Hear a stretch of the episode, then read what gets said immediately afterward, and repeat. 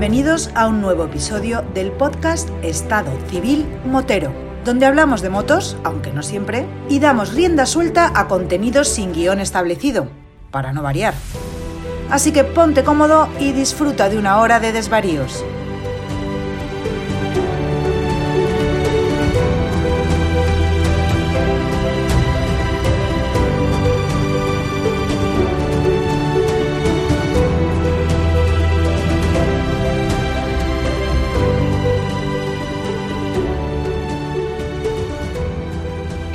Pasa, chaval? Mi vampi preferido, ¿dónde anda, tío? ¿De quién te coja? ¿Has estado haciendo la Iron Leches? No, la Iron Leche es, la semana que viene. Pero, pero, pero, te recuerdo de que el fin de semana pasado quedamos para salir. Ojo. Y tú saliste, pero al final te tuviste que volver para atrás con gran dolor de tu corazón. Se Cuéntame. me jodió, se me jodió la sonrisa, Guillo. Pues nada, quedamos a las ocho y media, me vestí, desayuné tempranito con mi mujer, que a mí me gusta desayunar con ella antes de salir de casa. Me monté, me vestí de romano, ¿vale? Mis maravillosas Alpinestar, mi chaleco Airbag, me monté, me fui a la gasolinera, ¿vale? Iba contentísimo. Y bueno, la historia fue que llego a la gasolinera y digo, oye, nos falta uno. Vale, pues vamos a esperar. Y en esto me suena el teléfono. Coño, pues este nos está llamando, es Gonzalo. Nos está llamando Gonzalo porque le ha pasado algo. Vampi, tú no tienes el teléfono de Gonzalo, ¿por qué me llama a mí? Y cuando miro el teléfono, no es Gonzalo, es mi hermana. Que papá va para el hospital. Dice, vale, a tomar por culo la ruta. Señores, hasta luego. Llené el depósito para hacer 300 metros. De mi casa a la gasolinera, de la gasolinera a mi casa. En fin, eh, en vez de estar un sábado echa a cualquier lado, tío. Y en vez de estar el sábado con la moto dando vueltas para arriba para abajo, pues el sábado en el maravilloso Hospital Infanta Elena. A las 12 de la noche ya iba saliendo de allí, eso sí, con un papel por si me paraba la meretérita que dijera que vengo del hospital echar un día con el padre de 90 añitos en el hospital.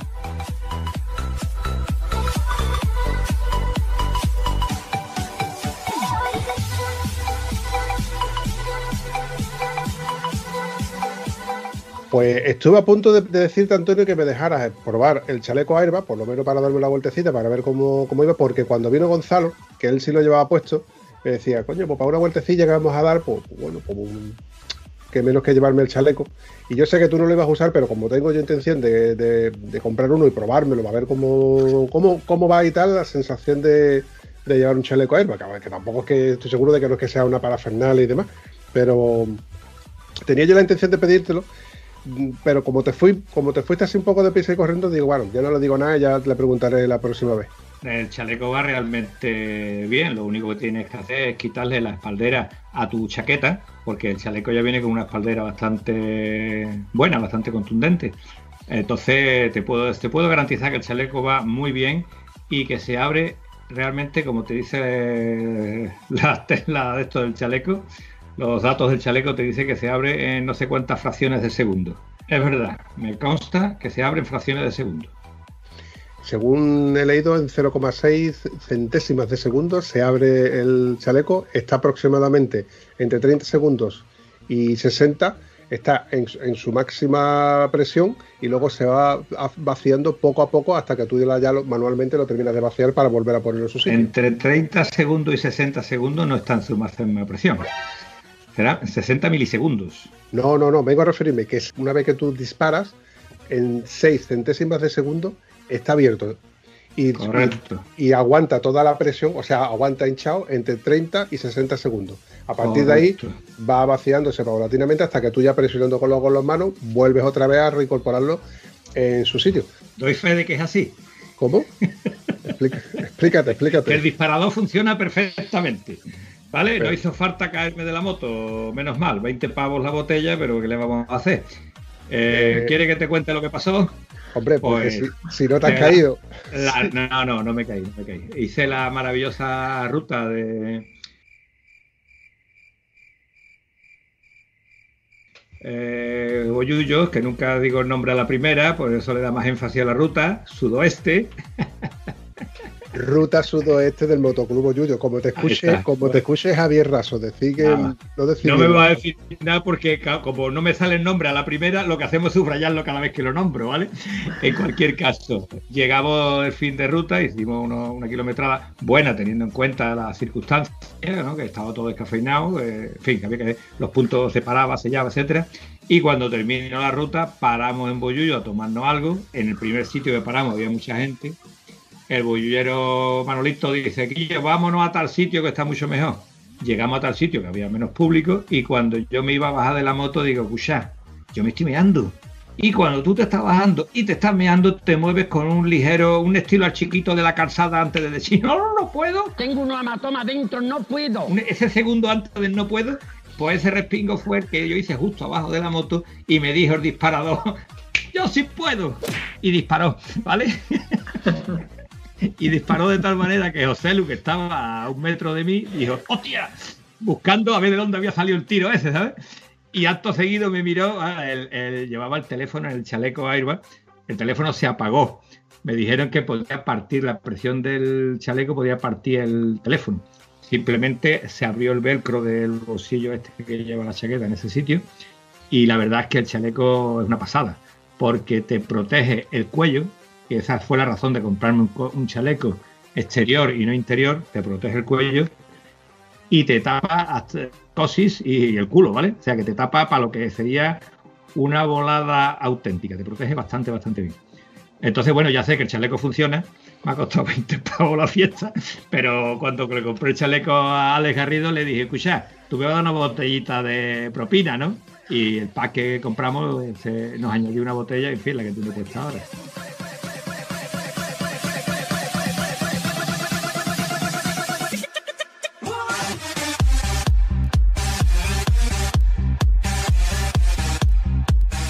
Bueno, pues Antonio, pues yo mm, lamento de que hayas tenido que, gastarte 20 pavos en, una botella, pero bueno, ya por lo menos sabes que el, herba funciona, que es factible y, ya has tenido una experiencia al menos de, estrenarlo sin estrenarlo, que, es lo que, es lo que te iba a comentar.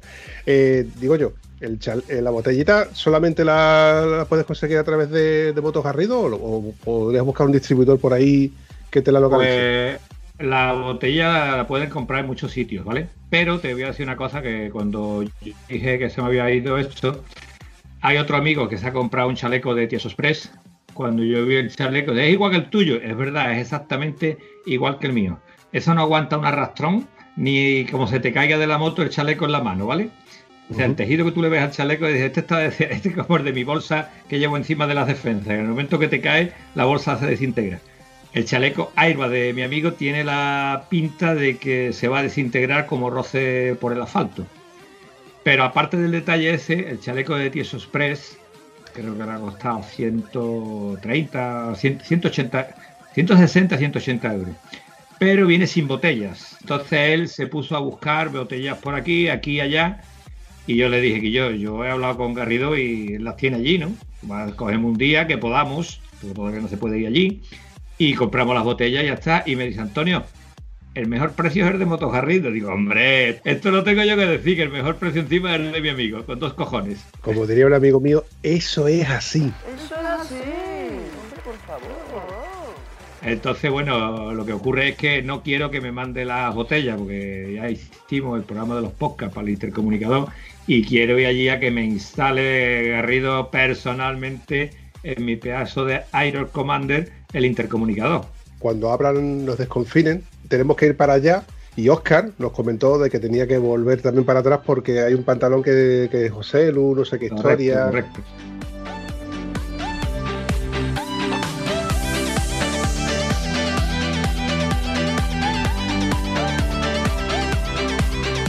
Bueno, querido Vampi, te tengo que contar una cosa porque estamos hablando de Airbag y, aquí hay un chaval, ¿tú conoces al Pupas? ¿Amor? ¿Al Pupas?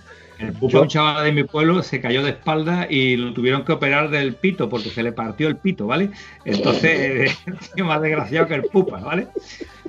Pues yo conozco uno muy chulo, ¿vale? Que ese ni usa guante ni usa nada. ¿Eh? Tú lo vertido un cántabro ahí con dos cojones ahí, venga, al lado del vasco ese no usa guante. y me lo veo un día y digo yo, ¿y qué tiene que hacer con esa mano toda escayolada, tío? Qué vergüenza de amigo, macho. El tío con la mano hecha jabón, ¿a ver dónde coño ha metido la mano el tío este? No sabes de quién te hablo, ¿no? Pues no, no tengo ni idea. Ilústrame. Un tío que lo mismo está en Cantabria, que te está dando una vuelta por España, que te lleva de paseo por toda África. Tío en una moto delante tuya. Yo solamente conozco a dos cántabros. Uno es Martín Solana, pero estoy seguro de que no es de quien te estás refiriendo a él, porque hace no, no organiza viajes, pero sí que hace cosas de horror. Y otro es nuestro buen amigo Fran Pardo. Efectivamente, acabas de dar la tecla. ¿Qué tal, Fran? Bueno, pues jodido pero contento, como se suele decir. Y, y esta vez jodido, pero de verdad. Pero bueno, pero bien, la verdad es que ahora mismo muy contento, porque como ha dicho nuestro compi Antonio, tuvo un, per- un percance en, en Kenia hace pues casi tres semanas ya. Y yo que, bueno, ya sabes que dentro del mundo de las motos están los que se han caído y los que se van a caer, ¿no? Entonces, es- y, yo, y después somos muy pocos, muy pocos los que somos los que vamos sin, íbamos sin guantes y los que ahora vamos a llevar guantes toda la puta vida. Eso es así. Los pimientos son asados. Y las papas fritas. Mm. Pues yo soy, yo soy ese, de los dos. De los dos, el que no me- cuando me prácticamente no me había caído y esta vez me caí encima iba sin guantes en mi línea y, y esta vez me hice daño y, y todo lo demás iba con, con protección, con mis botas, con mi pantalón, con mi cazadora, todo lo demás perfecto, pero al no llevar guantes la chapuza en la, en la mano, de momento, que no sabéis si al final van a ser las dos, ha sido considerable. Cuéntame del principio qué es lo que te ha pasado, Almara de Cántaro. Bueno, pues nada, pues que hace tres semanas, aunque tengamos pandemia y todo este lío que tenemos y comunidades cerradas y todo, pues realmente como sí podemos viajar fuera de España y tengo compañeros de viaje que, que están igual un poco más tocados de la cabeza que yo, pues me llamaron, Fran, sácanos de España, llévanos donde sea. Y yo una de las opciones que tenía era Kenia, que Kenia es un país con, pues, con un índice de COVID muy, muy bajo, eh, desde España podemos viajar sin problema con el PCR, por supuesto, y después es un país fascinante para viajar.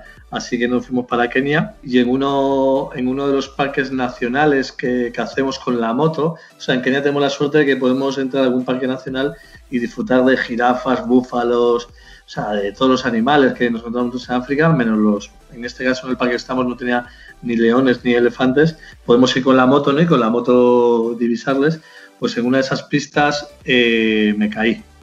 Me caí, también era una zona en la que yo iba rápido pues para buscar a unos compañeros que iban más adelante mío, me metí una nube de polvo y bueno, pues en vez de aflojar le di más fuerte todavía y pillé una piedra y, y me tiró. Y el problema es que como no llevaba guantes, porque tengo esa mala costumbre, que siempre todo el mundo dice, ¿cómo no llevas guantes? Que el día que te caigas, el día que te caigas, pues es- ese día llegó y efectivamente el día que me caí donde me hice la chapuza gorda fue, fue en las manos. Dos cortes profundos en una mano, me llevan a una clínica y yo feliz de mí pues diciendo digo que me cosan y yo continúo aunque sea en el vehículo de apoyo, ¿no? Eh, la ruta con la gente. Aunque tenía allí otra, otra persona que, que hablaba español que podía continuar de guía a él. Llegué a la clínica, la doctora diciéndome que tenía que estar un día entero de descanso, ¿no? De observación.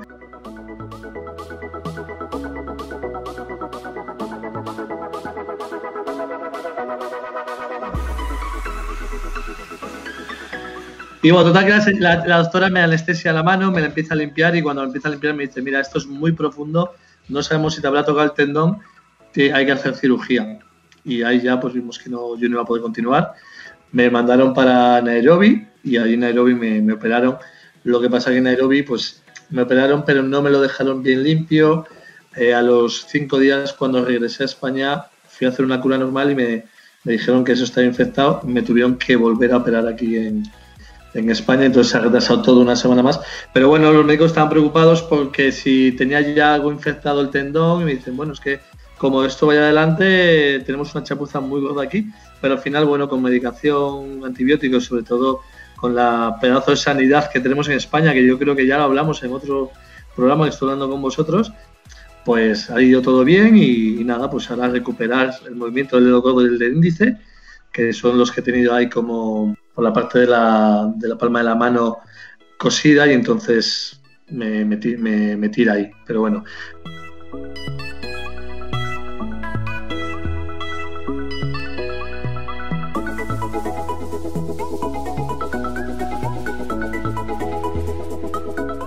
Y bueno, lo otro que os iba a contar es que siempre, yo la verdad es la primera vez que tengo un, golpe gordo y siempre cuando suceden estas cosas dicen que, siempre eh, se unen unas cuantas coincidencias, ¿no?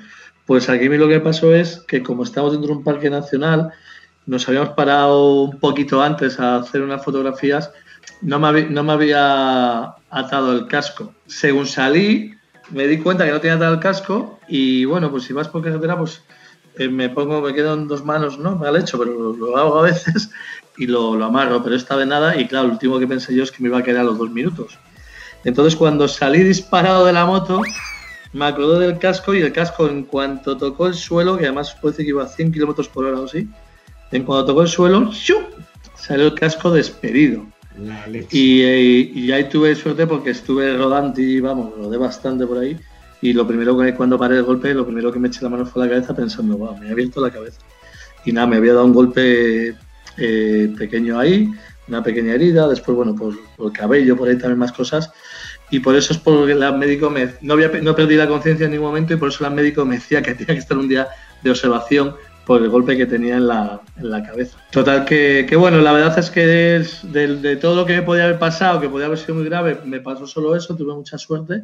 Y, y nada, pues decir a todo el mundo que hay que llevar guantes, que aunque se nos olvide desabrochar el casco porque estamos en un sitio que vamos a parar en un kilómetro a, a ver otra cosa, parar a abrocharse el casco, porque eso, pues fíjate, os puedo decir, puedo hacer el año al cabo de 70.000, 80.000 kilómetros en moto y el momento en el que llevo dos kilómetros que no llevo el casco abrochado es cuando te caes, sale el casco despedido y la chapuza puede haber sido muy gorda. O sea que lección más que aprendida y, y por eso lo comento con vosotros porque eso, que, que, uno cuando se queda el casco desabrochado hay que pararse y, y abrochársele porque si no el lío puede ser importante. Querido Fran, cuando la primera vez que te veo yo andando, digo, oye, se te han olvidado los guantes. No, yo es que no uso guantes. Y yo dije, tú has dicho alma de cántaro. No es alma de cántaro, es alma de cántabro. Huevón, diría yo. alma de cántabro, huevón. ¿Qué coño hace un tío sin guantes?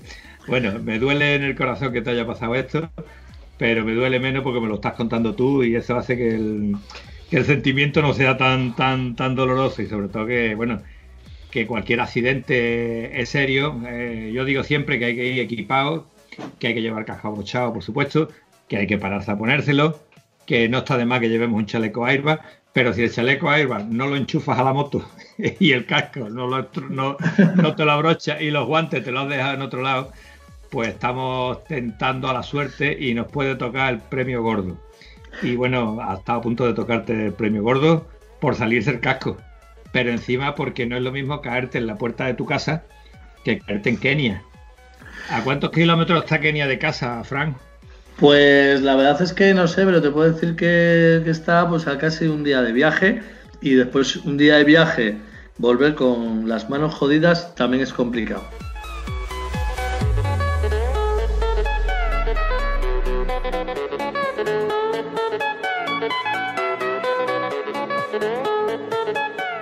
Mira, Antonio, te voy a decir una cosa. Cuando uno está ya fuera de Europa, del mundo civilizado, las medidas no, son kilómetros, las la medidas son horas o días.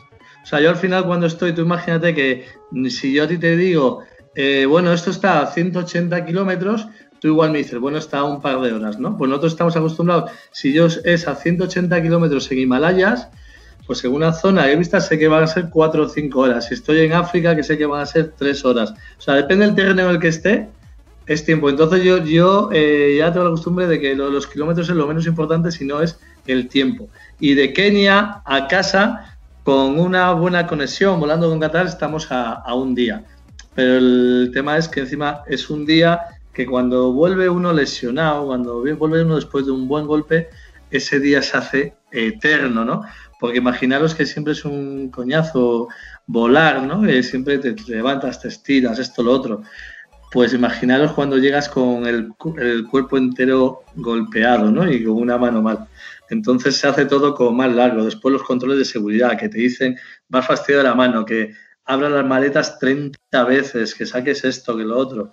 Entonces, es, eh, la verdad es que esos vuelos son, son complicados, se hacen más largos de lo normal, pero bueno, a un día de casa, que eso, cuando llega aquí, pues lo típico tenemos que hacer siempre cuando llegamos de un país de fuera y nos ha pasado algo, ¿no? Ir derechos a, pues, a un hospital y hacer una revisión en condiciones, porque aunque estemos en otros países que hay, hay buenos médicos, en España tenemos una sanidad muy buena y hay que aprovecharse de ello. Fran, la verdad es que lamento mucho eh, el incidente, porque bueno, el incidente no, es un accidente en todas reglas, porque además de que te, jodes una mano, que te la jodes bien, luego resulta de que bueno, te, te salvas en tabla de un, de un golpe en el cual yo creo que tú has recapacitado, como yo estoy recapacitando, en que es súper importante eh, pararte, abrocharte bien los guantes, el casco, de, de ir tu bota bien personada. ¿Nunca os ha pasado eh, de que, por ejemplo, vais con la bota y resulta de que tienes un, pliegue en el calcetín que os está jodiendo todo el viaje y dices tú, Ay, no me paro, aguanto la siguiente, la siguiente, y eres capaz de aguantar 10, 20 kilómetros más por no pararte un segundo y abrocharte a lo mejor ese guante que a lo mejor le faltaba la tirilla o la cremallera esa que te estaba, ese pliegue a lo mejor en la camiseta que dentro de la manga te estaba haciendo un poco de daño. Son cosas muy sencillas, muy simples y que te pueden evitar un accidente, una distracción que, bueno, si estuviera aquí nuestro amigo Polo Escribillén, nos estaría un poquito metiendo la bronca y diciéndonos que son cosas muy simples y que nos ayudan en el día a día a que no tener accidentes. Es así de sencillo. Pero bueno, yo creo que Frank ha aprendido una, una valiosa lección que me, encanta de que nos lo, compartas con nosotros para que así todos tomemos pie y, seamos conscientes de lo que nos puede llegar a pasar eh, en el día a día, porque al fin y al cabo eso puede pasar en, segundos. ¿Qué digo segundos? Pues milésimas.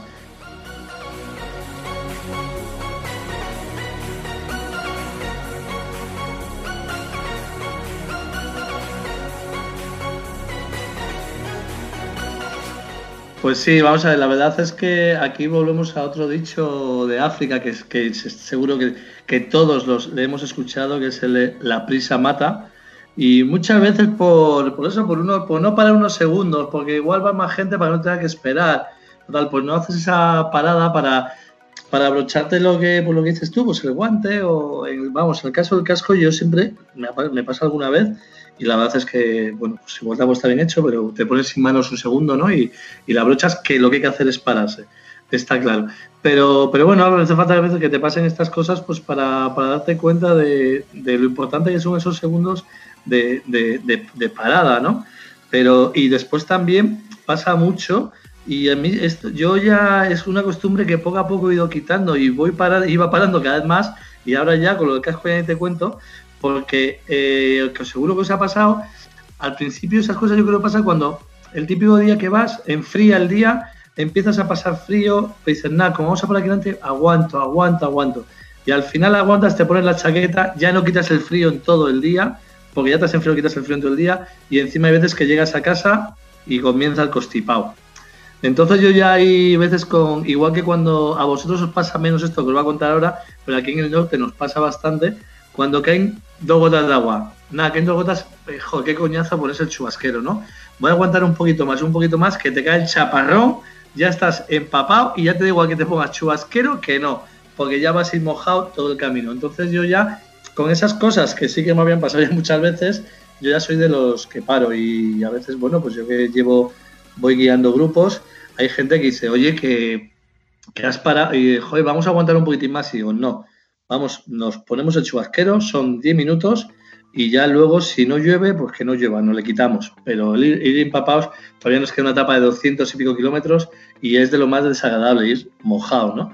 Todas esas cosas, o sea, que, que, eso que, nosotros pensamos que ahorramos tiempo, muchas veces lo que hacemos es perderle, de ahorrar nada. Así que, que eso, yo ya soy partidario y mucho más ahora, después de este percance, de parar, parar y parar hasta que estemos a gusto, cómodos, abrochados, seguros y continuamos. Hay una frase aquí que dice que buscando las pesetas se me van los duros. ¿vale? Tú quieres decir, voy a aprovechar tiempo y por aprovechar tiempo, pues estás cargado la ruta y casi te carga la ruta de todo el grupo. Cuando uno se cae y se hace daño, eh, en el mejor de los casos eh, nos ha amargado el día. ¿Vale? Eh, la experiencia mía dio un costillazo, no iba haciendo ninguna barbaridad, pero bueno, ahí está la cosa, ¿no? no la amargué más el día a mis amigos porque gracias a Dios vino el taxi y me llevó después del día fantástico de ambulancia. Pero bueno, a ver, el vampi cabrón se está riendo porque he dicho que no le amargué a mis amigos. Cabrones, que hiciste un cacho de ruta luego, que llegaste a las tantas de la noche. Burraco. Mira, con el permiso de la, con el beneplácito de la plaza voy a decir una cosa. Dice que, que, por, por, culpa de tu accidente, pues te cargaste una ruta. Pero, y el lote rey que nos pegamos en ese en, el aparcamiento mientras que estábamos ahí comiendo unos choricitos, unos choricitos, unas cositas así que traíamos para comer. Y luego el lote rey que me pegué corriendo por los pasillos del hospital con esa silla de rueda de color verde Kawasaki Z eh, y, Antonio con los, con, los, dientes apretados diciendo, ¡Vampi, cabrón, para allá! Imagínate que me lleva el tío, digo, yo llévame al servicio, tío, y me lleva al servicio a 60, 70 por hora por los pasillos aquellos. ¿eh? yo, quita el spring de puta, que yo no puedo frenar, no puedo hacer nada. Y encima me quiere meter en el servicio de las mujeres. Digo, ¿tú quieres algo conmigo o a ti qué coño te pasa? ¿Estás aprovechándote de que estoy excluido? Bueno, pues aprovecharon para hacerme de todo. Me querían dejar la puerta del hospital con una latita para que la gente me diera algo. En fin, la verdad que nunca han estado tan simpáticos como este día.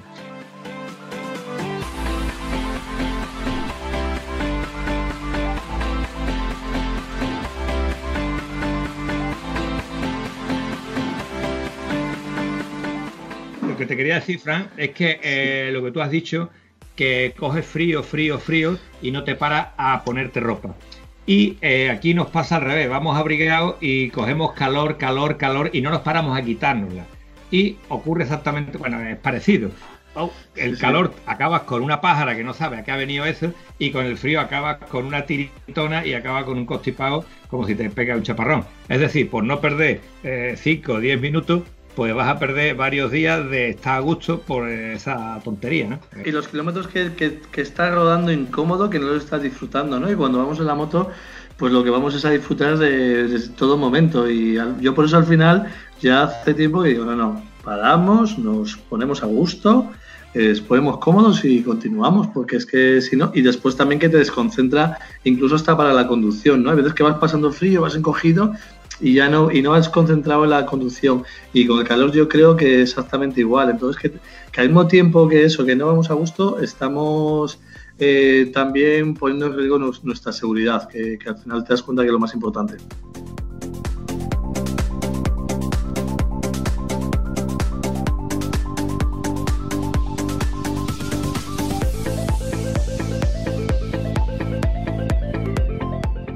Voy a contar una cosa. Yo soy una persona que peco de, llevar tanto, tanto en el trabajo como en mi vida personal, llevo eh, excesivas cosas. Vengo a referir que voy preparado y percatado de lo que me pueda ocurrir. A lo que vengo a referirme. Por ejemplo, en la moto llevo dos pares de gafas, una más oscura y otra más clara. Eh, llevo tres pares de guantes o en el, caso de, por ejemplo, el invierno llevo cuatro pares de guantes porque si se me moja uno o lo que sea, pues para que se vayan secando o para tener de, intercambio. Eh, por ejemplo, los, los comecocos, eh, las bragas que, que solemos llevar, llevo entre tres y cuatro bragas porque dependiendo de si hace mucho frío o no hace mucho frío, pues me, pues las, voy intercambiando. A lo que vengo a referirme.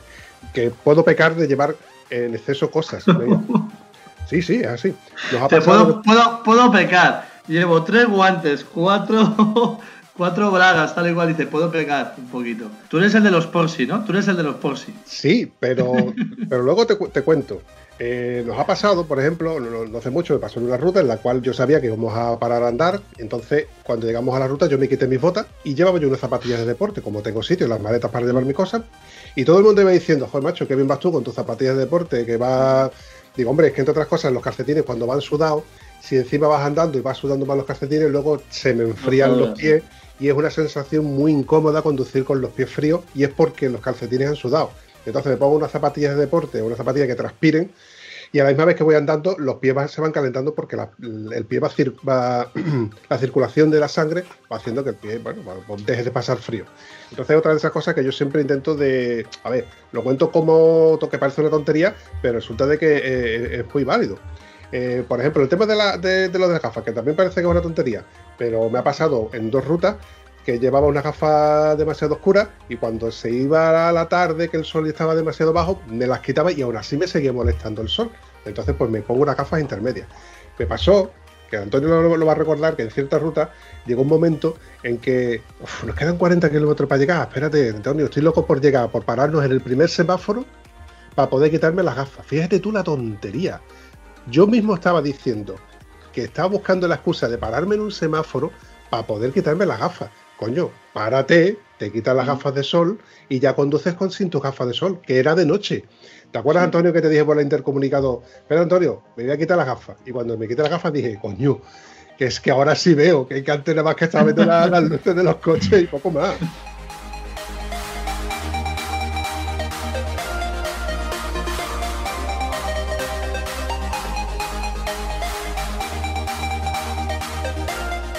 Por eso yo siempre digo que eres un tieso, Vampi. Yo tengo una palanquita aquí en este lado del casco, las de clic y ya están las gafas quitadas. Clic y ya están las gafas puestas. Y tú te tienes que parar. Es decir, tú eres el típico tío que va en una carretera y te viene un cambio rasante, te viene el sol de frente, te echas al lado, te paras, te pones las gafas, ahora sigue para adelante, baja, se empieza a nublar, ahora te paras, te las pones. Y yo clic, clic, cojones, ponte un casco que tenga gafas escamoteadas. Oye, pero yo te voy a decir una cosa a favor de Bumpy, ¿eh? que, es de las pocas personas que conozco que viaja con las maletas y las utiliza para esas salidas de un día. ¿eh? Que la gente lleva las maletas porque quedan chulas en la moto para salidas de un domingo o un sábado y las lleva vacías. Por lo menos el Bumpy las lleva porque lleva cosas que le hacen falta. ¿eh? Eso es así, compadre. Eso sigue siendo así. Y así dice, oye, que voy a andar, llevo playeras. Las utiliza, las da uso, ¿no? Ya que llevamos, la verdad es que cuando, vamos a ver, sobre lo que tú dices, Bumpy, eh, está muy bien, porque además dices lo importante es ir a gusto, pero sí es verdad que cuando vas a hacer un gran viaje, yo a veces cuando veo fotografías de una persona que se va una semana de viaje, me da igual que se vaya a Europa o donde sea, que es que dices, lleva las dos maletas, el top case y después lleva todavía otra mochila grande amarrada a la moto, pues pues dices, hostia, pero ¿dónde va esto? Dar la vuelta al mundo. Que yo incluso creo, yo soy de los que creo que ni para dar la vuelta al mundo hace falta ir tan cargado, ¿no? Después ya cuando ves a gente que lleva los dos neumáticos, no, es que me voy hasta Vladivostok, dices, hostia, y en Ucrania, en Rusia, en Polonia, no hay sitios para cambiar las ruedas que tienes que ir con eso que además es incómodo, sobre todo las ruedas, para que no te las roben, que tienes que quitarlas y volverlas a poner cada día, que es un coñazo. Yo entiendo que igual haya gente que le gusta ese tipo de foto. A mí es una foto que no me, no me llama la atención porque lo veo como muy exagerado todo, ¿no? Pero que, que al final creo que es muy, muy importante el, cuando tú haces un viaje, el saber llevar lo que vas a utilizar. Que eh, llevando lo mínimo muchas veces sobra. Entonces, me, te entiendo muy bien todo lo que me dices, ruta de un día, pero voy a tener que darte una pequeña charla el día que nos vayamos una semanita de viaje. ¿eh?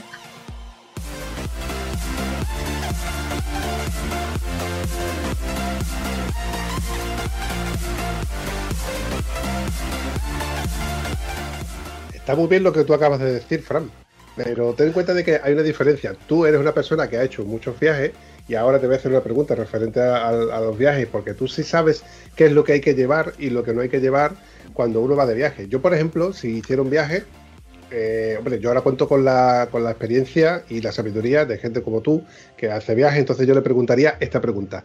¿Qué te llevarías de viaje o qué has necesitado de viaje que mm, te haya hecho falta comprar o, pedirle a alguien y digas tú, esto no es necesario tener que llevármelo desde España para a lo mejor estar en África o en Vladivostok, como mismo ahora acabas de comentar. Porque hay cosas que a lo mejor, no, te digo un compresor de aire, pero un alicate, ¿para qué vas a llevar un alicate? Si eso a lo mejor se lo puedes pedir a un aldeano, que seguro que tiene una caja de herramientas que, que, te puede echar un, cable para un, no sé, una brida, un alambre, una cosa así.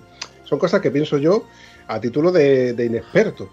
Entonces, yo sí que te diría que seguro, seguro, seguro que me llevaría desde casa aparte de los calzoncillos, los calcetines y cuatro cosas así, mm, cinco o seis blisters de jamón es así. Hombre, por favor. Eso sí que me lo tengo que llevar. A mí, y yo te puedo decir que a mí me gusta llevar a gente como tú, que lleva los 5 o 6 blisters de jamón, porque siempre le saca en el momento bueno. Y digo, qué bien que has venido. Y hay gente que viaja conmigo hace tiempo que les tengo controlados y cuando me dicen, oye, que voy contigo, estoy pensando en los blisters que va a traer ya. Digo, qué suertazo tenemos.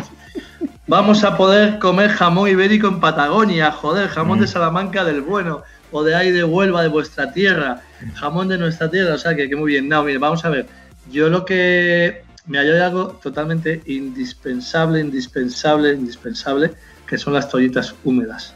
Eso es algo milagroso, o sea, que pinchas, ¿qué tal? Te limpia las manos, que te des una caída, te limpias con eso, que un día, por lo que sea, no ha habido agua para ducharse, te aseas con, con eso, ¿no? La verdad es que las, toallitas, yo desde el día que las descubrí viajando, es algo totalmente indispensable. Porque ya gallumbos, camisetas, pantalones, todo eso lo puedo comprar. Pero toallitas no te creas que es tan fácil comprar en muchos lugares, ¿no? Pero después yo sí que llevo, depende del viaje que voy a hacer, si es un viaje que hacemos y un vehículo de apoyo, pues sí que me llevo de España unos desmontables pequeñitos, buenos, para poder con, con lo que son lo- todo, el, todo el kit de reparación de pinchazos y eso, ¿no? Porque por ahí generalmente si te vas, yo que sé, a India y te dan unos desmontables, te dan unos desmontables enormes, que es un coñazo, que encima pesan, tal igual. Entonces me llevo herramientas que, que en realidad eh, pueden ser eh, muy útiles y ligeras, sobre todo también las que nosotros tengamos y que en otros países al final pues te van a dar muchas más herramientas en lo que tú igual puedes llevar en, en una cajita pequeña. Son cosas así, después sí que llevo ropa, pero la ropa es lo que menos me preocupa porque sé que en cualquier sitio puedo comprarme unas camisetas o lo que sea. Que siempre voy y me sobra ropa de la que llevo, ¿eh? porque después siempre llevo un pantalón corto, un pantalón largo y, y la ropa de la moto porque al final piensa que lo que vas a pasar todo el día es en la moto, con la ropa de la moto y después el pantalón largo, el pantalón corto te lo vas a poner unas horas cuando llegas al hotel después de ducharte para ir a cenar o lo que sea. Y un traje de baño también es algo indispensable porque nunca sabes dónde te puedes encontrar un laguito para bañarte o, o una piscina o un hotel, ¿no? Es algo que siempre llevo.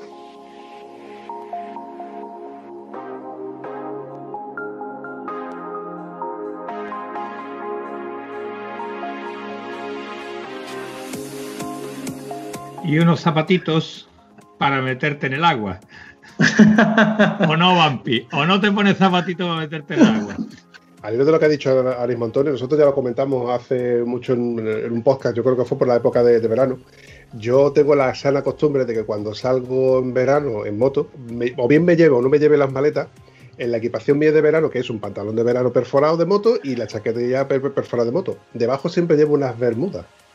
¿Por qué? Porque si, por ejemplo, encontramos un sitio donde te puedas pegar un baño o di- directamente te quieras refrescar, coges tu botella, te la echas por encima y te da igual que, se te mojen los calzoncillos porque te puedes quitar. Y me ha pasado de que Tano descubrió y se quedó alucinado porque resulta de que hicimos una ruta donde él estaba súper asfixiado de calor. De hecho, él tiró para adelante y, me dijo, Quillo, nos vemos en tal sitio que ya te tengo la cerveza preparada. Llegamos y conforme él ya se había bebido la primera cerveza, ya estaba pidiéndose la segunda. Y en la segunda le digo, espérate que ahora vengo. Me fui a la moto y cuando volví, me dice, cabrón, ¿de dónde has sacado la ropa? ¿Cómo te has cambiado de ropa? Digo, hombre, es que yo llevo las maletas y en las maletas me he quitado las botas, me he puesto mis chanclas, me he quitado el pantalón, que debajo tenía mi pantalón corto, mis bermudas, y automáticamente me he quedado en chanclas, me he quitado la saqueta, el pantalón y las botas, y ya me he quedado. Y dice, hostia, tío, pues eso tengo yo que, que hacerlo, mira tú lo, lo que he aprendido. Y dice, ahora entiendo por qué llevas tú las maletas. Tú eres, tú eres muy profesional, Vampi, tú eres muy profesional. ¿eh? Lleva las maletas para eso y para quejarse cuando sale conmigo por las carreteras de Huelva, ¿vale? ¡Ay, que me quedo muerta! También se queja como una parilla. Es que llevo maletas. Pues no ponga maleta, cojones. Ya ha salido para dar una vuelta por el pueblo. Cojones, ya ha salido a comprar pan. ¿Para qué quiere dos maletas si lleva un top case? Huevón. Vamos a ver, como dijo ya que te Estripador, vamos por parte. Antonio, yo ese día llevaba las maletas porque íbamos a comer en el campo. Entonces, cada uno llevaba sus cosas. Entonces, yo llevaba mis maletas para ir cómodo y llevar mi, toda la parafernalia de que yo llevaba, porque yo, como he dicho antes, cuando voy a los sitios suelo ir precavido. Entonces, llevo comida para mí y comida para los demás. Si por ejemplo yo llevaba, en lugar de llevarme una lata de piña en almíbar, pues llevaba tres. Si llevaba, en lugar de llevarme tres naranjas, pues me llevaba seis. Entonces, me llevo las maletas porque llevaba todo, toda la parafernalia. Lo que yo no me iba a esperar es que el gorfo de tu amigo, el gorfo de tu amigo Frank, nos fuese a meter por un camino de cabras, porque era un camino de cabras, porque aquello ya no era una carretera. Aquello dejó de ser carretera cuando eh, los, los espartanos lucharon contra los de las Termópilas.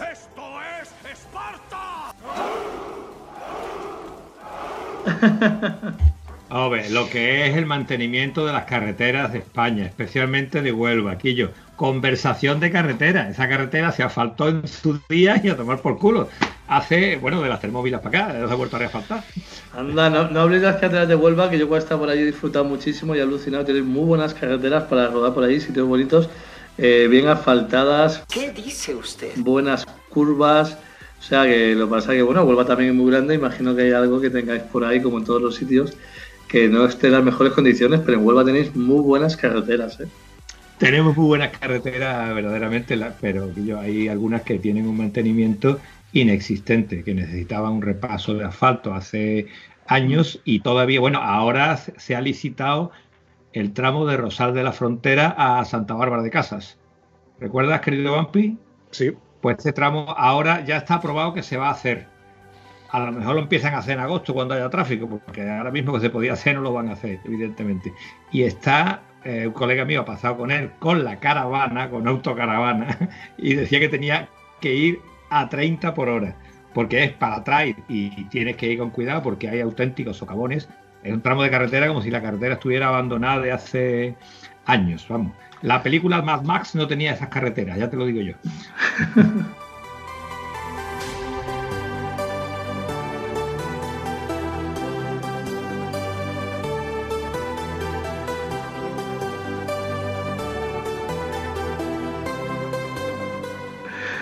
Oye, que yo quería comentaros una, una cosita, que a vosotros que estáis en tierra de, de mucho calor, antes cuando hemos hablado de, de eso, cuando pasas mucho calor, ¿no? Que se te quita la ropa, que incluso que te tiras agua por encima, que yo sí que creo que lo que más eh, te refresca es, y tú antes has dicho que, por ejemplo, vas con las bermudas, es en realidad que quitarte la cazadora si quieres refrescarte bien. Hay mucha gente que con la cazadora y con todo se tiran agua por encima, ¿no? Yo he visto hasta con la manguera. Yo es algo que no recomiendo porque hay veces que te puede, te puede sentar mal. Lo mejor es, si te quieres te quitas la cazadora, te empapas bien la camiseta, si quieres te empapas bien el calzoncillo, lo que sea, pero después te pones la cazadora bien seca encima y tiras. Así vas a ir muy fresquito, vas a ir muy bien. Si hace mucho calor también eh, no tardará mucho en, en secar pero es mucho mejor que cuando nos mojamos lo que es la equipación entera, porque sí que de repente llegamos a una zona en la que el aire está un poquito más frío y nos podemos poner malos. O sea que lo mejor es solamente mojarse la, camiseta, si queremos tener la ropa interior, y después ponerse la cazadora, se quita encima. Eso es increíble lo que refresca, mucho más que yendo empapado entero. Eh, Frank, eh, ¿qué te ha llamado el vampiante? Alma de cántabro. Estás pensando como un cántabro. Aquí te puedes meter con las botas y todo dentro del agua. Te montas en la moto y en 10 kilómetros estás seco hasta los deditos de los pies. Esto es distinto, Frank. Aquí cuando hace 38 o 40 grados, el tiempo, yo me pongo el pañuelo este grande, lo dejo empapado, me lo pongo para ir de al monte a matar las cañas, que son 30 kilómetros, y cuando llego al monte, el pañuelo lo único que está mojado es el nudo que Pero llevar la cabeza fresquita y mojada da igual. El asunto es que tú puedes estar a 38 grados y como estés empapado, agua? cazadora y todo, eh, a mí ese tipo de aire que me da, con tanta, tanta, tanta humedad de la cazadora y todo, eh, no, no me gusta, que me sienta mal. Yo lo, lo digo así. Me sienta mal. Camiseta. Estás hablando de aire húmedo en No. Yo te recuerdo, compañero, que por donde menos kilómetros he hecho en mi vida es por Cantabria, por el norte de España. Que les he hecho por muchos desiertos, por lugares que de a 46 grados. Y yo te digo que mi experiencia es lo mejor mojar todo lo de ropa de dentro, cazadora seca encima y tirar. Para mí, ¿eh? Para mí. Es algo que, que yo en un sitio donde pasa mucho calor, que al final con el tiempo te das cuenta y decir, no, no. Lo de fuera seco y lo de dentro empapado.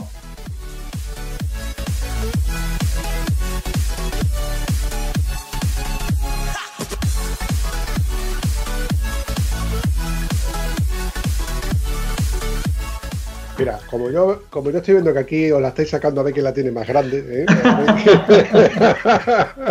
mira, os voy, a dar, os voy a dar la razón a los dos.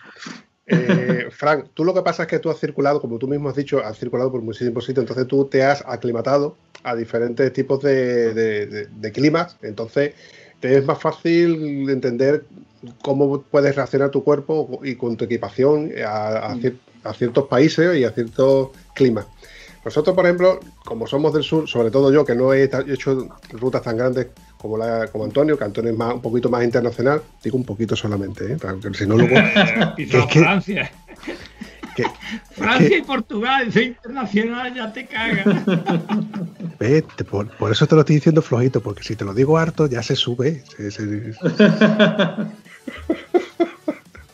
no, pero mira, para que te hagas una idea, Frank, Ponte situación, en septiembre, nosotros veníamos de Cuenca para Huelva, teníamos que venir en el mismo día, eh, salimos sobre 7, 8 de la mañana, ya era de día, de hecho, y salimos de Cuenca a 7 grados. Conforme iba pasando la mañana, nos paramos ya porque estábamos aburridos de tanta recta, tanta meseta, tanto aburrimiento. Bueno, claro, desayunamos y conforme desayunamos, eso sí, yo ya tenía los pezones que me dolían por del roce de la chaqueta, para que te una idea, porque claro, yo iba con la equipación de verano. 8 grados para un sureño, eso es frío invernal. Frío de narices. Bueno, pues cuando llegamos a Villaviciosa, ¿verdad, Antonio? Villaviciosa que paramos para tomarnos un café solo con hielo, que tuvimos que pararnos y, estuvimos charlando con, un lugareño porque es que estábamos cansados, porque la propia calor ya nos tenía aplomado. Pues conforme nos montamos en la moto con ese asiento que estaba ya calentito, llevamos dos botellas de agua. Yo me, estaba mojando los guantes y Antonio se, le ocurrió lo de echarse el agua por encima y mojarse los guantes para intentar refrescarnos. Bueno, pues no nos duró ni cinco ni diez minutos. A las ocho y media o nueve de la tarde llegamos a la autopista de Sevilla, que decidimos no coger por la autopista porque el GPS me indicaba de que había retenciones en la autopista, con lo cual cogimos por vías aún más secundarias. Pues ya te digo yo, Frank, que a las 8 de la tarde nos marcaba 38 grados. Y habíamos salido a 8 grados a las 8 de la mañana. Y a las 8 de la tarde ya marcaba 38 grados. Estábamos asfixiados de calor. Nos habíamos parado antes por tomar un refrigerio, nos con la fresquita. Porque claro, ese cambio, ya no el cambio de temperatura en sí, nosotros estamos acostumbrados a tener calor, pero de venir de fresquito, haber almorzado por el camino y haber pasado calor y demás, ya eran, eran como unos 600 kilómetros prácticamente los que habíamos hecho. Y bueno, aunque llevamos un ritmo de no pisar autopista, de llevar de muchas curvitas para allá para acá, pues evidentemente estábamos cansados. Y ya te digo ya a ti que, que eso de echarle un poquito de agua por encima nos vino bien. Lo de los guantes también, mojar los guantes nos vino bien, aunque eso en verdad es una cosa que dura 10-15 minutos. Los 10-15 minutos ya ni los guantes están mojados, ni están fríos, ni nada. Se han secado y de hecho, se han, como sean de cuero, se han cuarteado. Tienen la forma de los puños.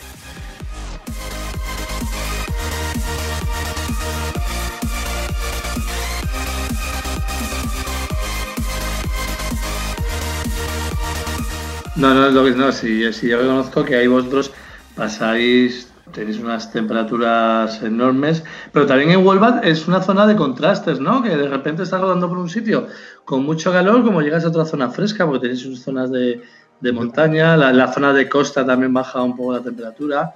Y bueno, pues al final, eso, cada uno sabe un poco lo que le viene bien, porque hay gente que soporta mejor el calor, otros que soportan mejor el frío, ¿no? Y al final se acomodarse. A mí personalmente lo que me gusta es, cuando tengo ya mucho calor, mojarme la camiseta, pero ir siempre seco por fuera.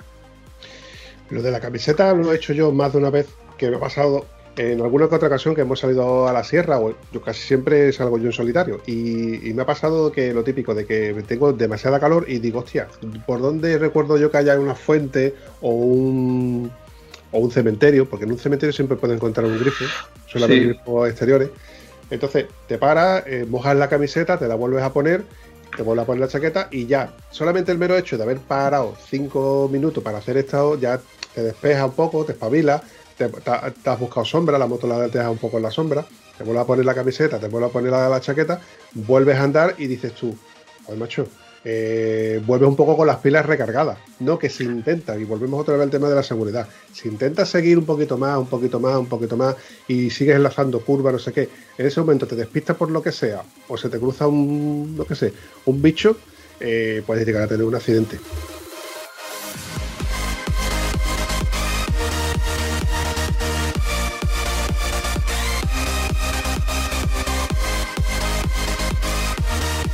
Sí, tiene menos, reflejos porque sí que cuando tenemos mucho calor también es importantísimo el, pues el beber bien, el hidratarse, que a mí me ha pasado con gente que he viajado que de, de estar de días, yo que sé, 44 grados y parar a tomar algo y decirme, no, es que yo con este calor, tío, no puedo beber nada. A mí, y digo, ya, ya, pero es que tienes que beber. Pues no, no, es que yo con, a mí con este calor yo ni como ni digo nada, no, pero es que precisamente en esas situaciones cuando tienes que beber y tienes que comer. Porque si no lo haces es cuando, como decía Antonio antes, cuando te pega el pajarón. O sea, y a veces yo me han llamado pesado por insistir. Y yo, no, es que, es que esto no es, esto casi es como que es obligatorio, porque tú no te das cuenta, por igual por falta de experiencia, pero te vas a deshidratar, te va a dar un golpe de calor y entonces sí tenemos un problema porque como te da un golpe de calor no recuperas en horas. Y en, y en la moto yo sé de llegar, hostia, ¿dónde falta uno? Darme la vuelta y encontrar, y encontrar a esa persona de pie subido en la moto con los pies que no era capaz ni de bajarse la moto porque se iba a caer. Le había dado un golpe de calor, estaba totalmente parado y, me, y encima coincidió con esta persona que no quiso comer paramos en más, más adelante, yo compré unos yogures para, bebibles para todo el mundo, porque decía era un calor horrible, 44 grados, o sea, es que te ardía, como que tenías que ir con... Mira, ahí por ejemplo iba con guantes, porque no lleva guantes que te abrasaba las manos, y esta persona no quiso y al final le dio golpe de calor. Es importantísimo cuando eh, vamos a temperaturas tan altas, el, aunque no nos apetezca nada, hidratarnos, beber, comer un poquito, azúcar, y o sea, es algo esencial. Completamente de acuerdo, pero además te voy a decir hasta qué punto. Cuando tú haces una ruta de un día y no bebes, vale, un día lo puedes aguantar. Pero el problema es que si la ruta te dura varios días y tanto con calor excesivo como el que tú me estás comentando, como si hace frío, porque cuando hace frío no te das cuenta que no te apetece beber, pero tu cuerpo necesita hidratación. Y no nos damos cuenta que tienes un dolor de cabeza como un cencerro, pero no sabes de qué viene. Y es simplemente deshidratación. Eh, voy a meter una cuña aquí, ¿vale? estoy haciendo, te cuento, estoy haciendo un programa para los viejos, el programa se llama Más 60, de Doñana Comunicación, es la emisora de aquí, de local, y eh, ese programa lo ha preparado la dirección del Centro de Mayores, y en la cual yo hago un pequeño programa que hago unos cuantos ejercicios para los más 60, que para algunos no tiene tanta forma física como los que yo trabajo con ellos, ¿vale? Bien, ¿vale? Y entre esas cosas se habla de temas de nutrición. Y hay casos que de verdad son penosos, amigos con nombre y apellido, porque no quiere que digamos nombre en antena, ¿vale? este tío no bebe agua habitualmente, ¿vale? Y no bebe agua habitualmente porque no bebe, y no bebe porque no bebe. Y yo, tomate, si bebes un café te tienes que tomar agua, no, no bebo agua. Vale, imagínate que estás en Moscú y ya no es que te duela la cabeza o que te dé un calambre en la pantorrilla, no, es que te da un cólico nefrítico. ¿vale? Entonces, cuando tú no bebes, puedes llegar al punto que te da un cólico nefrítico. Un cólico nefrítico, ¿vale? ¿Qué, qué, qué es eso? Pues que tiene, te hace piedra el riñón y la tienes que expulsar por el sitio donde el riñón expulsa. Y eso duele mucho y te deja fatal, es decir, te deja incapacitado para andar en moto y para divertirte los días que estés con eso. Si tienes que encima añadirle a esto una hospitalización, te lo has cargado todo por no beber agua, tío. O sea que no, es que... importantísimo en, en, altura también la, la, la, hidratación, incluso es que ten en cuenta que a veces cuando nos deshidratamos lo que nos pasa, unos síntomas es que nos, nos, nos da cansancio y nos va pegando el sueño y si encima eres bueno decir, no, no va a parar el grupo, no va a decir nada, te acabas durmiendo y te la pegas también. O sea que la verdad que, que eh, la hidratación para todo, ¿no? Lo hemos en, lo que has dicho en sitios de frío, en sitios de mucho calor, sobre todo en zonas de altura. O sea, la hidratación, la hidratación, es importantísima dentro de la moto porque es lo que nos va a permitir ir mucho más a gusto y ir mucho, mucho más seguros por eso, porque además deshidratación significa que nos empieza a pegar un poquito de sueño, agotamiento y, y poder tener un golpe gordo con la moto.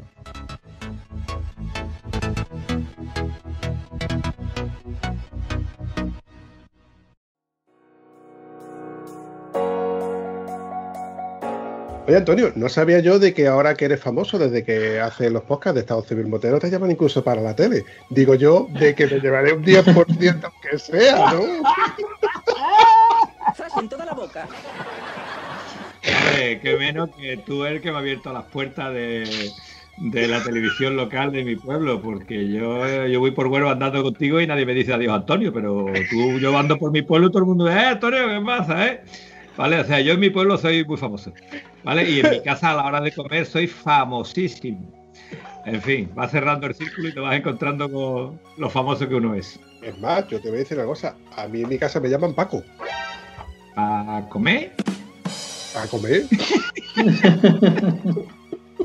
Pero bueno, no sabía yo de que tu faceta polifacética, en la cual ya te, eres una persona televisiva, además de podcasteril. ¿Qué quiere que te cuente? Había que hacer, alguien tenía que hacer un programa de mantenimiento para, esta, para estas personas que con el tema de la pandemia y todo esto se han quedado unos por miedo, otros por eso, por lo otro, no salen a la calle y al final el problema es que con el miedo de no salir a la calle para no pillar una enfermedad, me estoy acarreando mm, otro tipo de problemas, la inactividad en personas mayores, la pérdida de músculo y ya los casos graves de ictus y cosas de estas que te dan por falta de movimiento. Que sí, que sí, que sí, que sí. Que sí, que sí, pero que tú no me lo querías contar para, no, para que yo no te pidiera el 10%. Eso es así. por favor. Que lo puedes pedir, Vampi, que lo puedes pedir. Que si, si pedí, que lo que si no es por no pedirlo, que lo puedes pedir. Pídelo, hombre, pídelo. Otra, otra cosa que tú te lleves algo. Como no, te va a llevar un mojón, pero te lo va a llevar. perdona, perdóname, pero es que tenía que aprovechar la coyuntura, porque él se ha llevado. Para darle caña, para darle caña, ¿eh? Hombre, es que aquí, tu, eh, aquí tu amigo se ha llevado como 70 episodios pidiéndome el 10%. El 10%, para los que saben de qué cómo funciona esto, aquí no nos dan nada. chaval, pero, mi 10% ¿qué pasa? ¿Qué pasa con mi 10%? Era un mojón. El 10% un mojón. Lo que pasa es que esto por amor al arte, porque nos gusta, porque a la gente también le gusta, pero luego resulta de que esto a mí incluso me llega a costar el dinero. Sí, sí, sí. A mí esto también me cuesta el dinero, pero en lo otro espero cobrar algo, ¿vale? y claro, te pueden llegar a hacer eh, honoris causa o alcalde del pueblo, ¿no? Eh, a lo mejor me pone una calle de estas que esté todo llena de agujeros, de chinos y tal y cual. Y dice, ahí tiene la calle, toma el nombre, la calle para ti, desgraciado.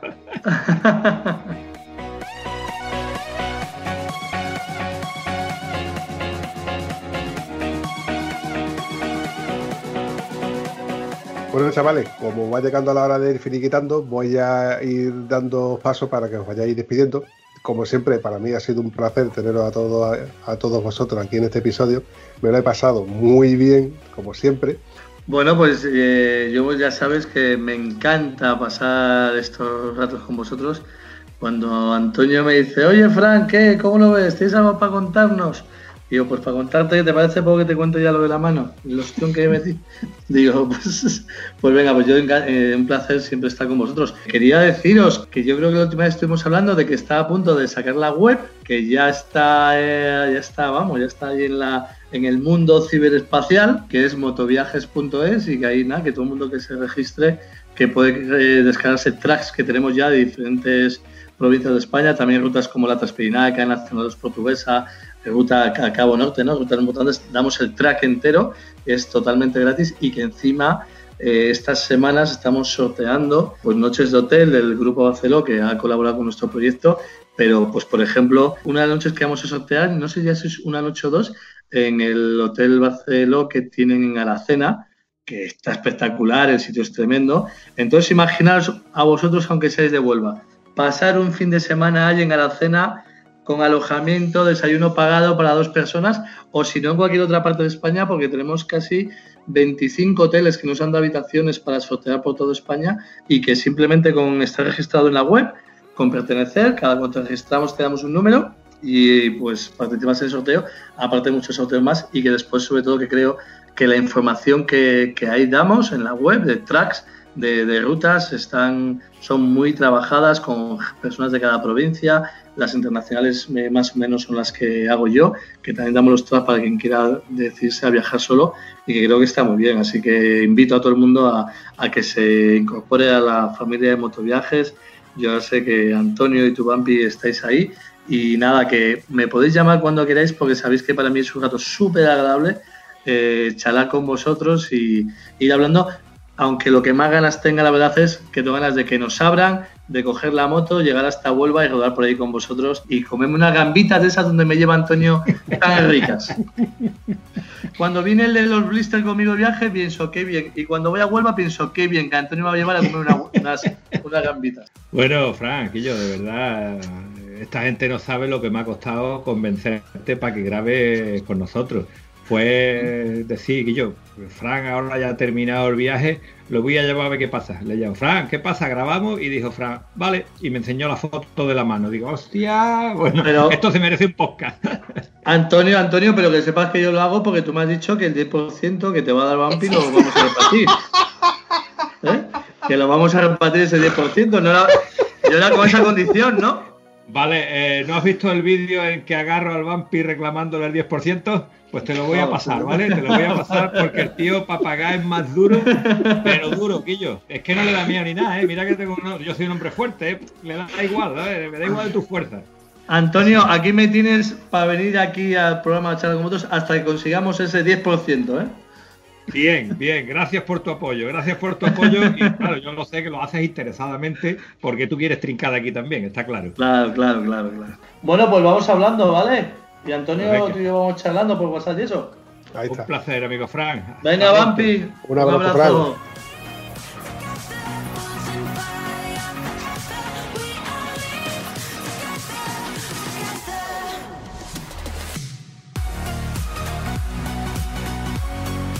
Hostia, Antonio, antes de que se me olvide, que luego me mete la bronca el señor Josep, el administrador omnipotente y todopoderoso, el administrador del, del grupo de Telegram, que luego dice que no nos acordamos de comentar los de las redes sociales. Y Antonio, ¿dónde se nos puede seguir?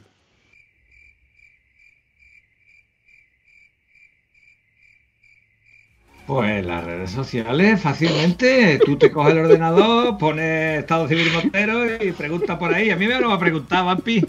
Si yo aprendí a engancharme el ordenador porque viniste tú un día a mi casa, o ya no te acuerdas.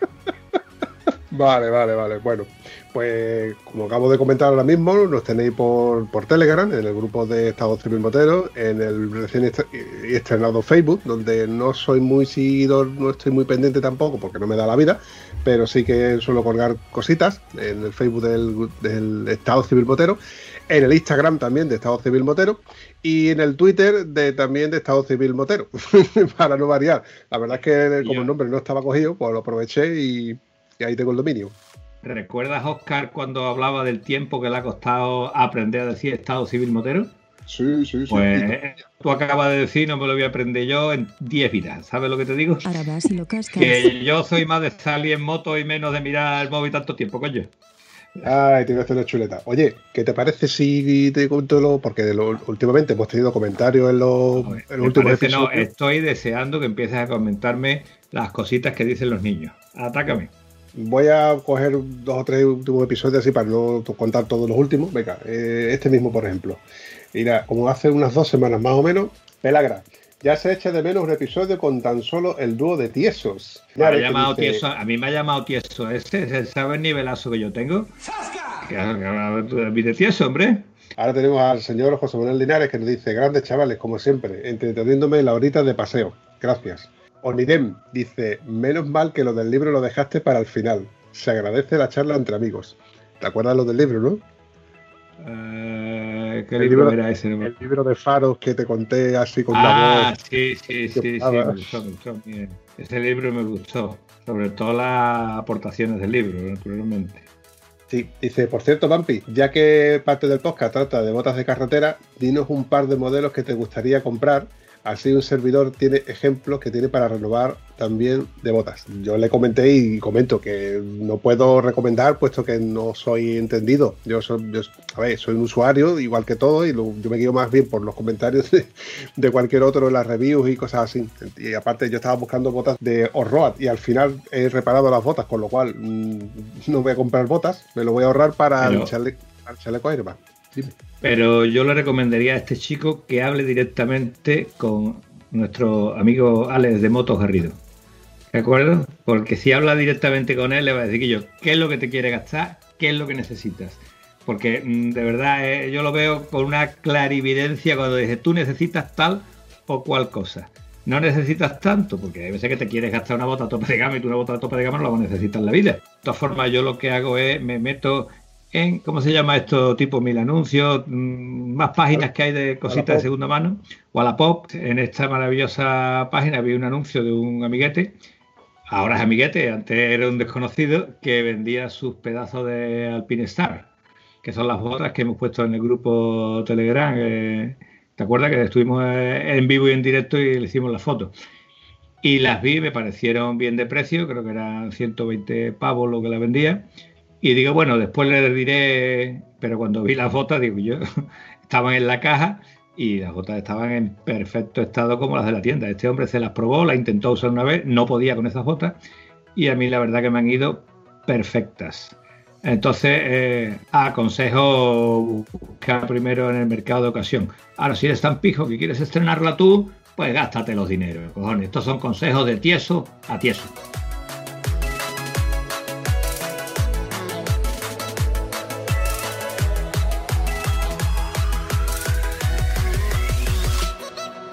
Cheva, dice charla entre amigos muy entretenida, todas las entrevistas aportan cosas, pero las charlas entre ustedes dos son más diferentes. Me habéis hecho muy cortito el paseíto de hoy. Buen fin de semana. Eh, Sergio Naranjo nos dice, buenos días a todos. No quiero hacer publicidad a nadie a menos que haya probado por sí mismo su trabajo.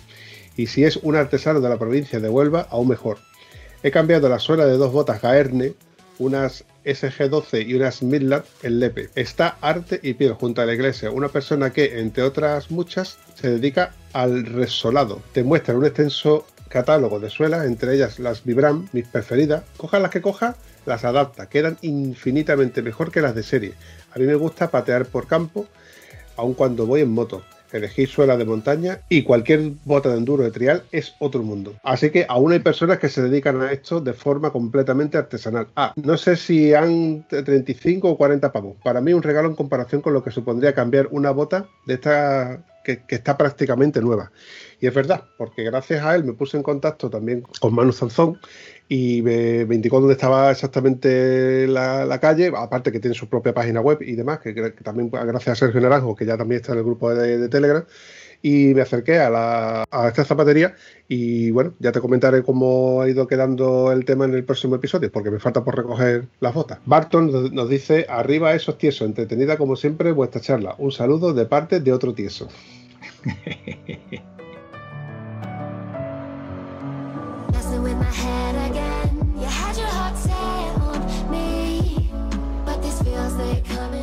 Tenemos otro del episodio siguiente donde dice Pelagra, qué fichaje. A este hombre lo he escuchado yo en otro podcast, pero ahora lo recuerdo. ¿Cuál?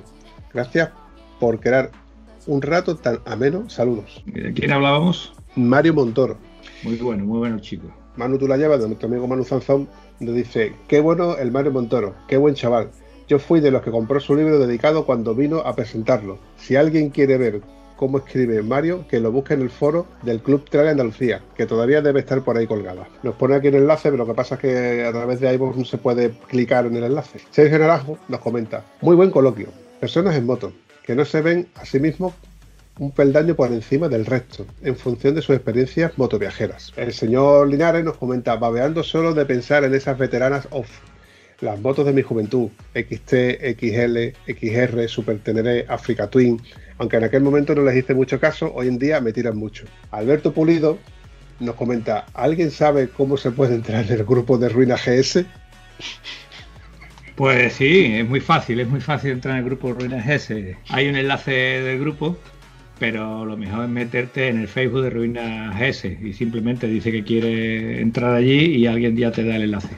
Yo le comenté, pásate por el grupo de Telegram y te redirecciono gratis, pero no se ha pasado. No se ha pasado, bueno, igual nos escucha ahora, se atreve a hacerlo. Chema nos dice, hola, no me da la vida para tanto podcast, pero ya voy al día. Lo de las clásicas del Dakar es una estupenda idea, aunque creo que yo no lo haría en paralelo al Dakar que se está corriendo en la actualidad. El Tourist Trophy de la isla de Man es un espectáculo increíble pero en agosto se celebra el Classic TT y os puedo decir que han conseguido hacer dos competiciones diferentes en dos fechas diferentes y con bastante éxito, tanto en una como en otra. Bueno, solo es una opinión personal y si es verdad lo que él está comentando, pero claro, mm, lo ideal es poder integrar en el Dakar las motos clásicas, no tener una carrera aparte de las motos clásicas, que de eso ya hay miles de, de carreras que son adyacentes en Dakar, o sea, en el propio Dakar o en Marruecos, en cualquier otra cosa. Como dice un amigo mío, ver veremos. Anónimo nos dice, hola compañero, acabo de rememorar una de las mejores etapas de joven, el París-Dakar. Cuando Thierry Sabrin falleció, lloraba como si fuera mi padre. Qué tiempos aquellos. Estoy deseando leer su libro. Muchas gracias por el podcast y a todos un abrazo muy fuerte desde Lucena, Córdoba.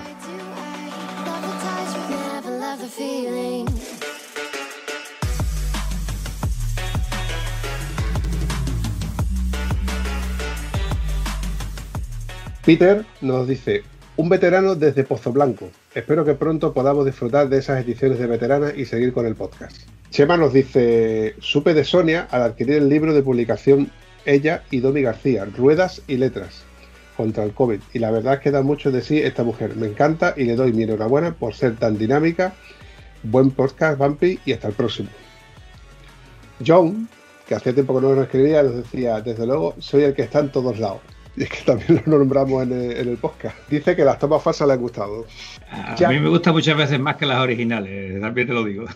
Sí, es que, es que las tomas falsas es lo que da. Hay veces que dices tú, es que esta cosita no la puedo desperdiciar. Interesa dejarla en, el, podcast, pero como tomas falsas, al fin y al cabo. El señor Notalo Bernández nos dice, mira que no acordarte de mí, Vampi, te voy a dar. Dice, me ha gustado mucho el programa. El señor Luis Ángel Buba nos dice, una gozada de programa.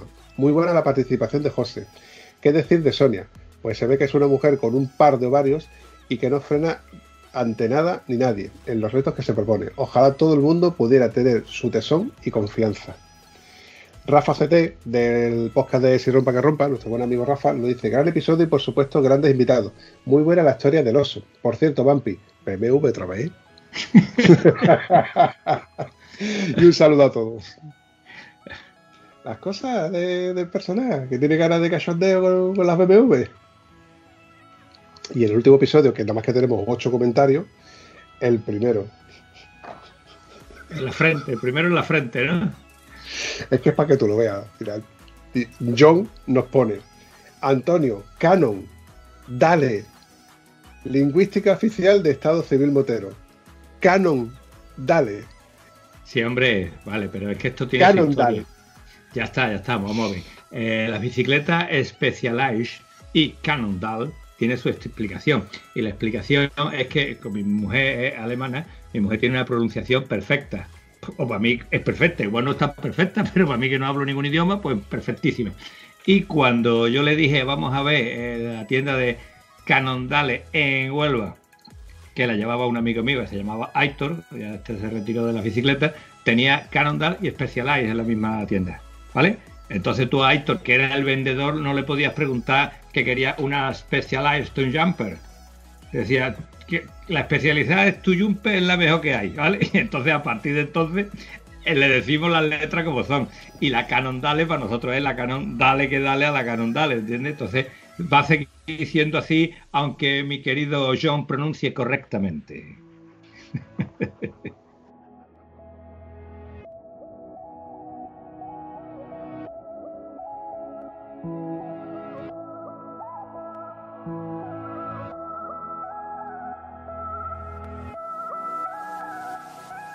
Nuestro amigo Rafa CT del podcast de Sirve para que rompa nos vuelve a comentar. Eh, dice, muy interesante el capítulo. ¿Qué tiempos aquellos cuando los chavales íbamos trucando los vespinillos y los, en los descampados?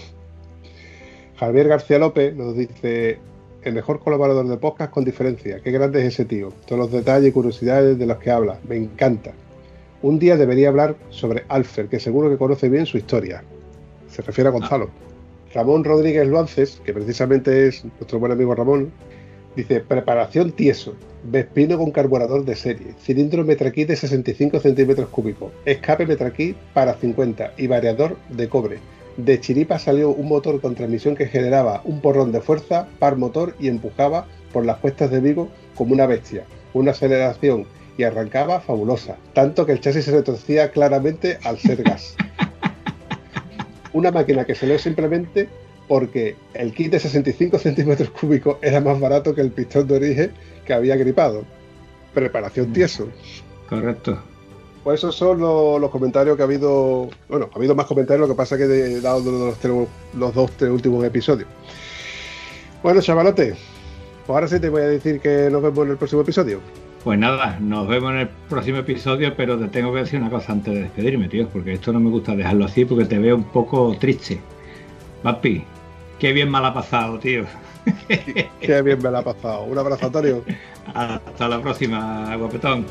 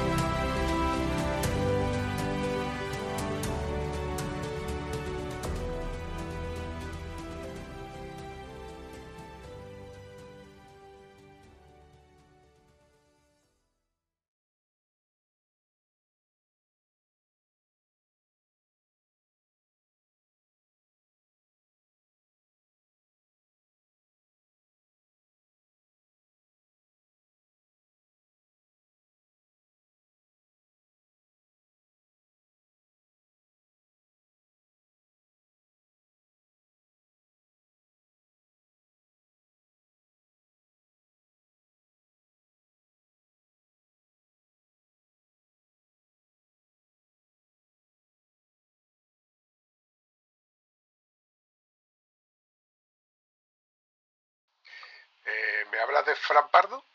Eh, no, eso, borra, borra eso. no sabes de quién te hablo, dime que no caes. Pero es que, mira, es que, es que, vale, vale, yo te voy a seguir a ti, Lilo, pero es que llevamos un rato escuchándole a él de fondo, porque él se está riendo con nosotros. Tiene que ver, Vale, vale. Vale, vale. Que teatro funcione. Vale. Pausa para la música, papi. Tarino, tarino, tarino. Yo...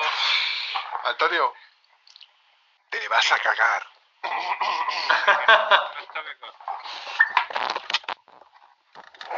Se me ha caído hasta el micro. Me he puesto nervioso, se me ha caído hasta el micro. ¿Qué te ha pasado? ¿Qué te ha pasado? ¿Qué, ¿Qué, qué me ha pasado? Espérate. Se me ha caído hasta el micro, se me ha caído. De, lo, de, de, de que me he puesto nervioso y todo, me cago. Bueno. Quito, pausa para la música y enlazo, ¿vale? Vale. Eh, yo, Tenemos ¿no? muy buenas. Perdón, eh, perdón, perdón, habla usted, habla usted, disculpe. No, no, discúlpame tú a mí que tú has levantado la mano, yo no he levantado la mano. Antonio, te cedo la palabra, por favor. Gracias, gracias, te lo voy a contar ahora mismo. Pero me da coraje porque normalmente eres tú el que falla. que le toca, le toca, ¿no, hermano? Ah, y para ahora ve que no fallas tú, Antonio, viste tú por dónde no vas a fallar. Macho, eres la polla, Frank. Eres, digo, eh, es que es capaz de hilarlo de puta madre, porque yo, de- a mí me pasa esto y ya me quedo en blanco, ya no soy capaz de coger ni pie, ni bola, ni, ni- ni le pierdo totalmente el hilo. Y el tío tiene los huevos de decir, venga, pues venga, y sigo, y, y, y arranca el tío. Es que, Bueno, ¿y para, y para qué me lo interrumpe? ¿Para que no arranque? ¿Será huevo no, tú también? no, es que yo me quedo asombrado. Para ponértelo fácil a ti, para ponértelo fácil a ti. Tú es tú es que no tú- tú no me has visto a mí en la tele, es lo que pasa, no me has visto a mí en la tele. bueno, le voy a dar, ¿vale? Vale, adelante. Mira, el primero es John. Dice, ¿Antonio se ha puesto las rodilleras para la chupadita? Mira, no me quiero que hagan sus muelas en público, ¿vale? Bórralo, bórralo. Vale.